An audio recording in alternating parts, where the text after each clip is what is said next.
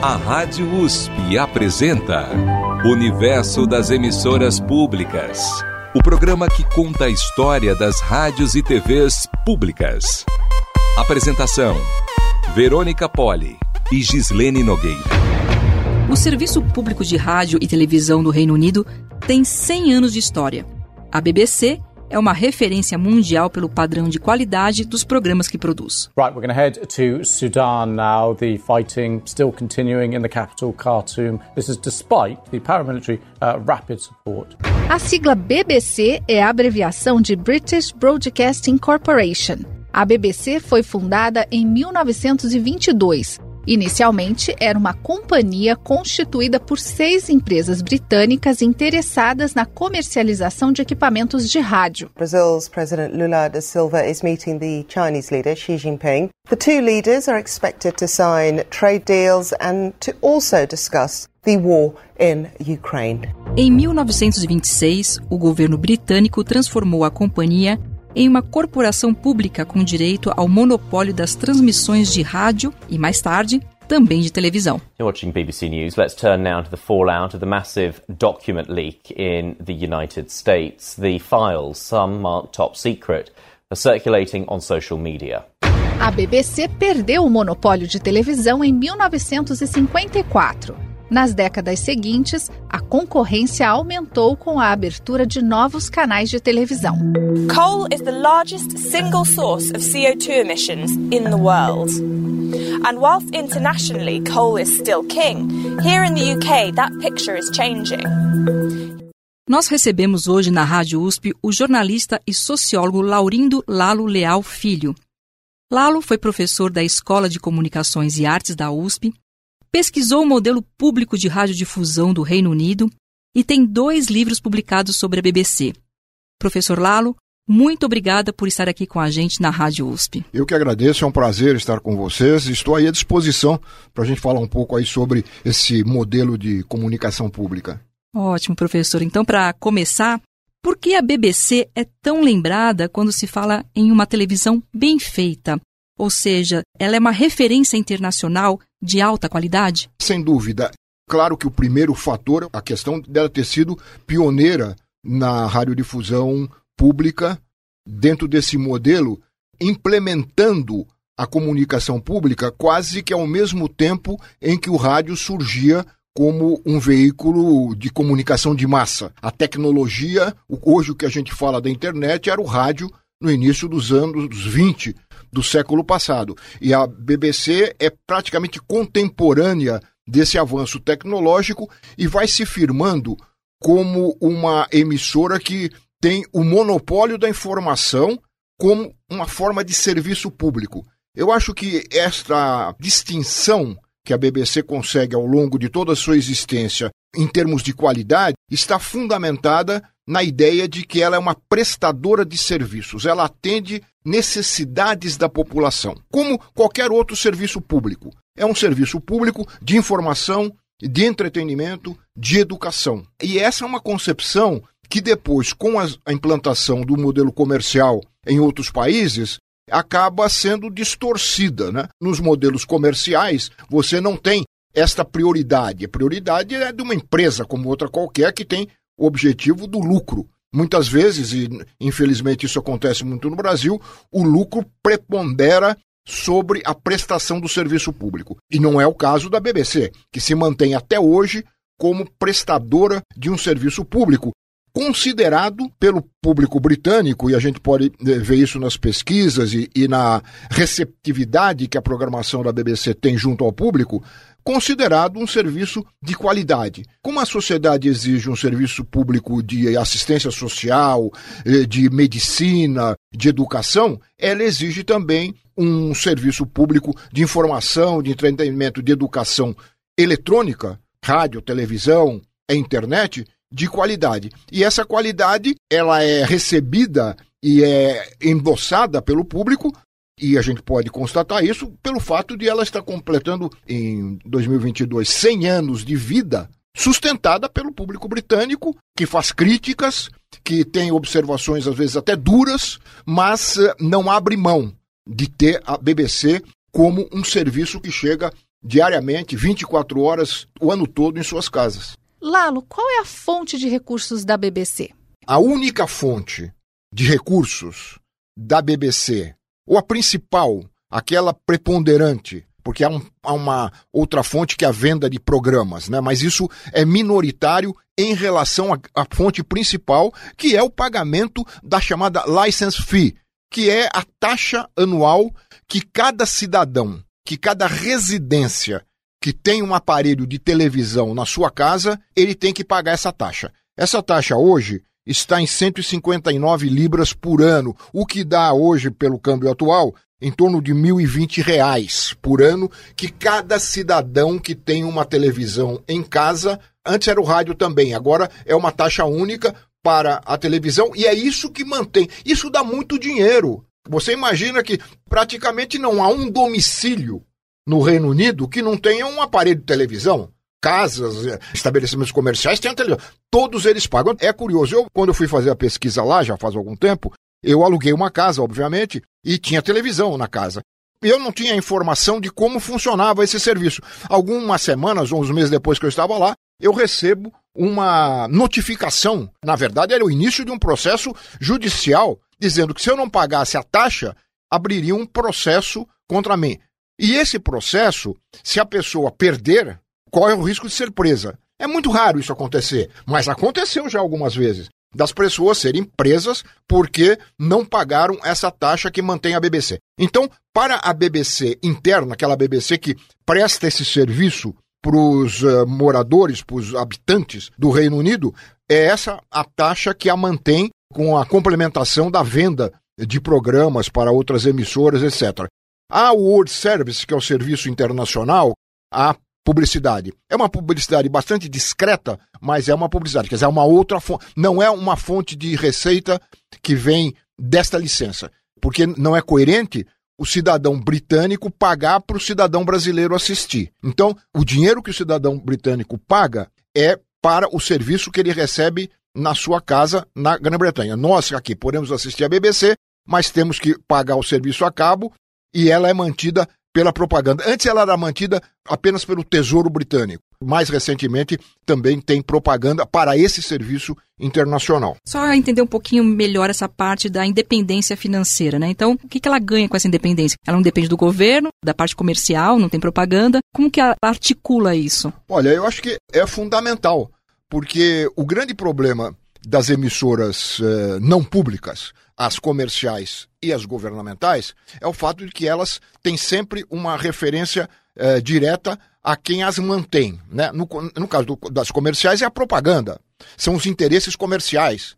Então você tem emissoras aqui no Brasil, por exemplo, que não falam eh, do, das, da produção agroecológica do MST, por exemplo, que tem né, é, produção de arroz orgânico, é, talvez é a maior produtora orgânica de arroz orgânico do Brasil. Veja se alguma emissora faz uma matéria sobre isso. Não faz, porque há um interesse dessas emissoras com agronegócio. Estou dando esse exemplo para mostrar como é que.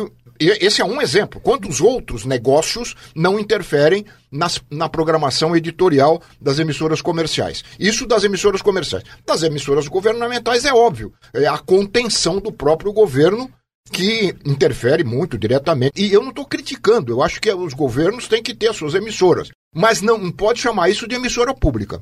Emissora pública, e aí, vou respondendo concretamente a sua pergunta, ela só é pública porque ela consegue, graças a esse financiamento que não vem nem da propaganda, nem do tesouro, nem do governo, mas vem do cidadão, ela garante essa independência que muitas vezes, e aí a gente tem que também fazer essa, essa ressalva, muitas vezes sofre pressões políticas. Então, para conter essas pressões políticas, existem uma série de órgãos, e o principal deles é o que eles chamam do BBC Trust, que é o conselho que a gente chamaria aqui de conselho curador, né? que é a autoridade máxima da BBC. Ele trata das linhas editoriais e, na medida do possível, procura garantir a independência. Então você tem duas formas de independência. Quer dizer, a independência está sustentada em dois pilares.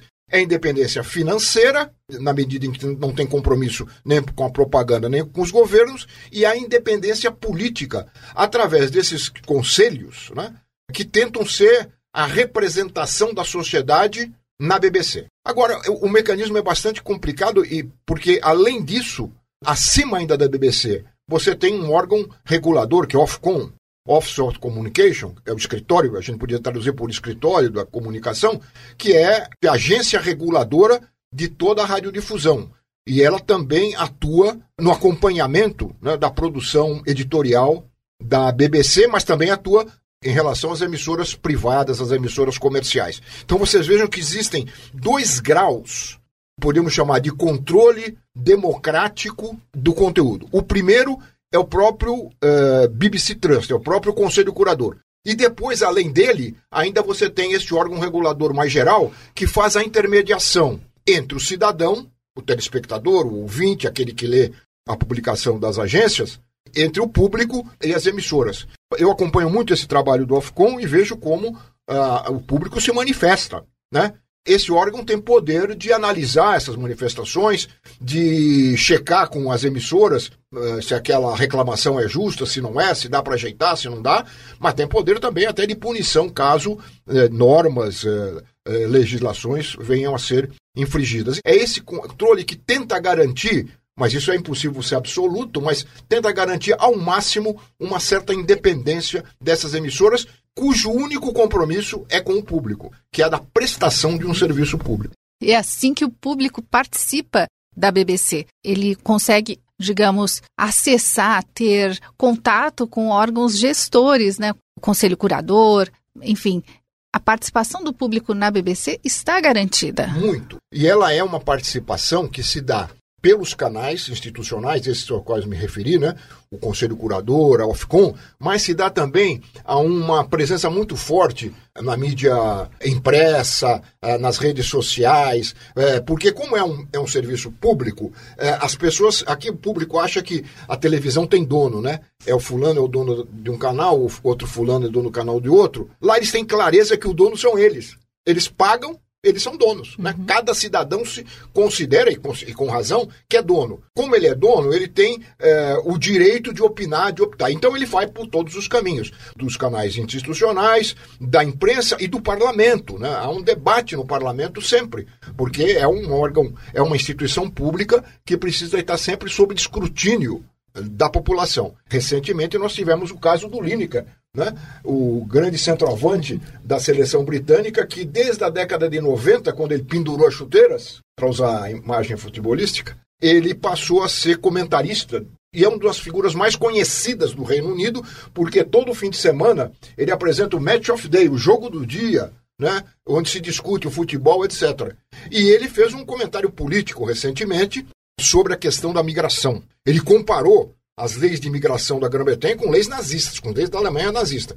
E o governo interferiu. Vocês vejam que a coisa também. Eu falei né, da, da proteção, mas o governo interferiu. Mas um, uma reação tão grande da sociedade que ele foi reconduzido e o governo teve que recuar. Eu estou dando esse exemplo para mostrar como a BBC, eu usei a palavra que eu acho que é correta, é escrutinada, há um escrutínio constante, né? Uma cobrança constante, um acompanhamento constante da sociedade como um todo e de cada indivíduo em relação ao que ela coloca no ar. É isso que me parece garante não só a independência, mas também a qualidade, a exigência da qualidade. Porque há uma história de qualidade, né? É, é uma história de qualidade. Não dá para rebaixar o nível assim tão facilmente porque o público já conhece o que é bom. Infelizmente é que a gente não conhece muito. Não muito.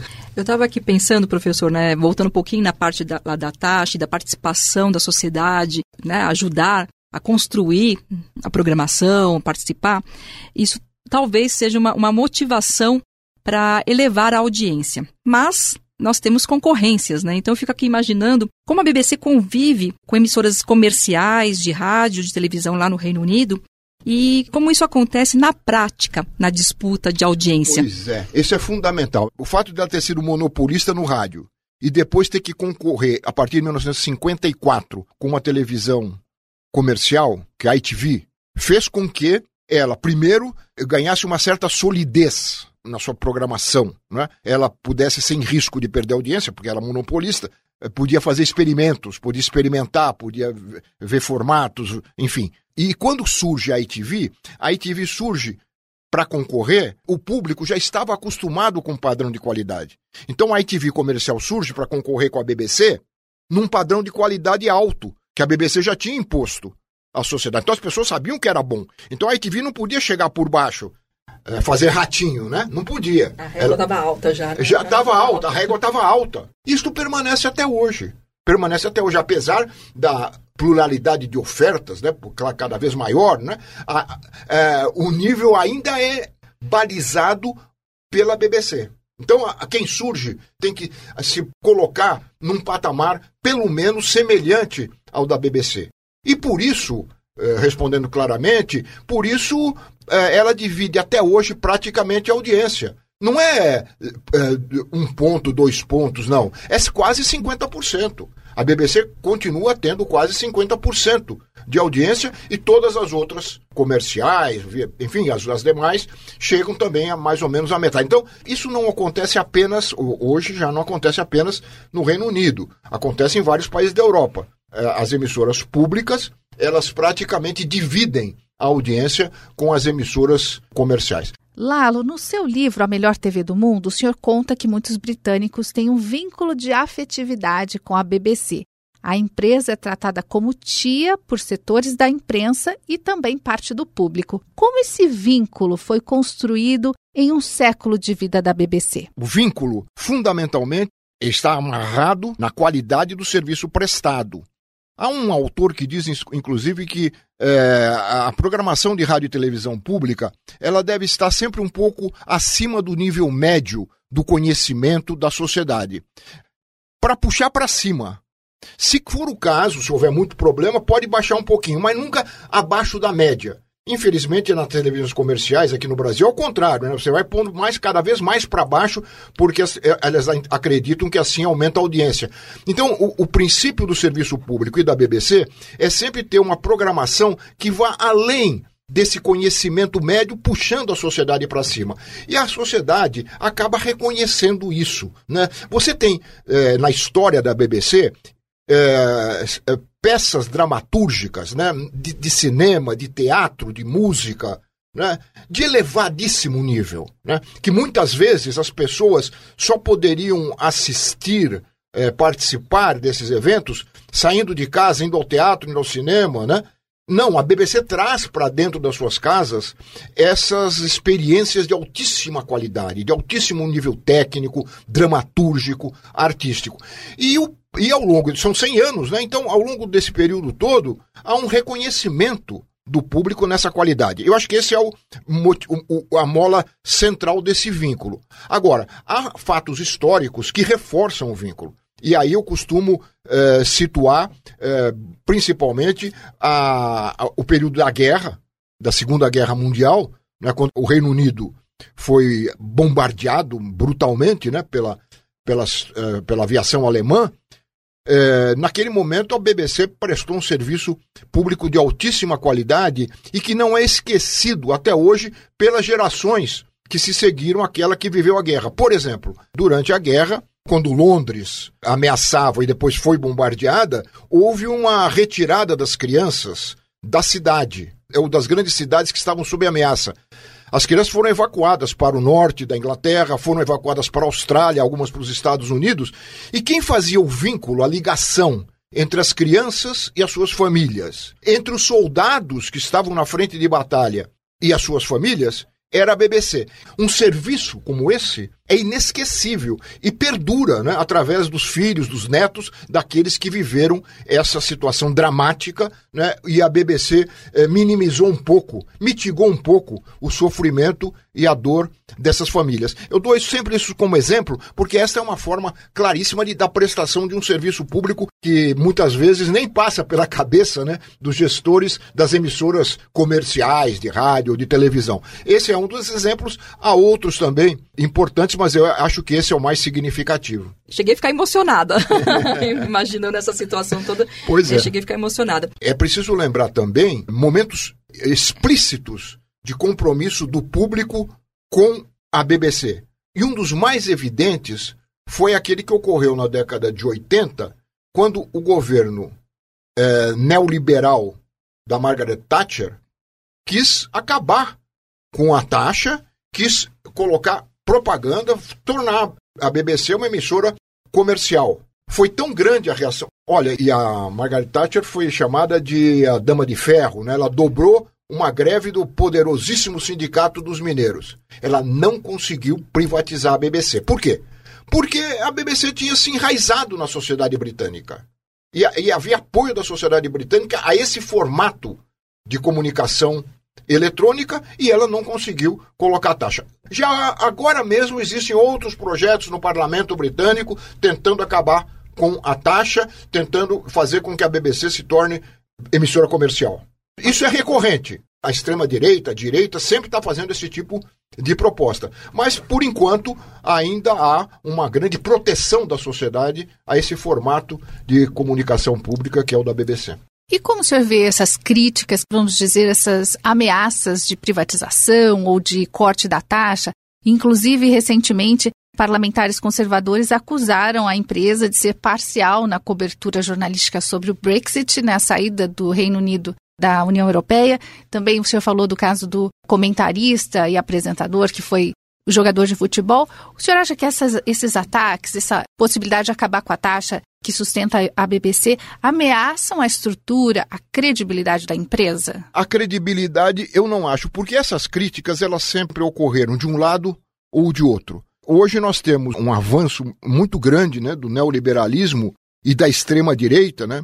O Brexit, por exemplo, foi produto de fake news, né? Através das redes sociais, como aqui no Brasil, na, na, na ele, nas eleições, lá a saída do Reino Unido da União Europeia, ela foi impulsionada, né? Pelas redes sociais que impuseram isso. Então, a situação fica está mais, é mais delicada neste momento, sem dúvida alguma. Talvez, pela história que eu conheço, talvez seja o momento mais delicado que a BBC tem não especificamente da, da BBC, mas pelo avanço da extrema-direita no mundo e no Reino Unido. Nós temos um governo hoje conservador e sempre há, de, da parte setores do parlamento, da sociedade, da mídia impressa, dos jornais, dos tabloides principalmente, sempre existe esse tipo de crítica à BBC. Ela luta com isso, né? tem, tem superado esse tipo de problema, mas eu acho que esse é um dos momentos, sem dúvida alguma, mais delicados por força da, da, situação política mais geral, não especificamente da comunicação, mas da situação política mais geral, com fortalecimento desses setores de direita. Professor, um país ter uma empresa pública de rádio e televisão como a BBC contribui para a melhora do debate público e para o aprimoramento da democracia? Sem dúvida nenhuma. E ainda mais aqui no Brasil. É, o que garante a circulação ampla de ideias no país, ainda mais nesse momento em que nós temos essas redes uh, antissociais trabalhando né, contra a democracia, o que garante uma circulação ampla de ideias que dê a possibilidade do cidadão, da cidadã, receber informações de vários lados e poder decidir sobre elas é a comunicação democrática. Infelizmente, para falar apenas da radiodifusão, rádio e televisão, nós temos uma história no Brasil de alta concentração dos meios na mão de empresas comerciais. E praticamente todas essas emissoras, elas têm a mesma visão de mundo, a mesma visão de sociedade, as mesmas pautas, você muda de um telejornal para outro, muda o apresentador, né? Muda o cenário, mas os conteúdos são praticamente os mesmos e a maioria deles sempre conservadores, para não dizer reacionários.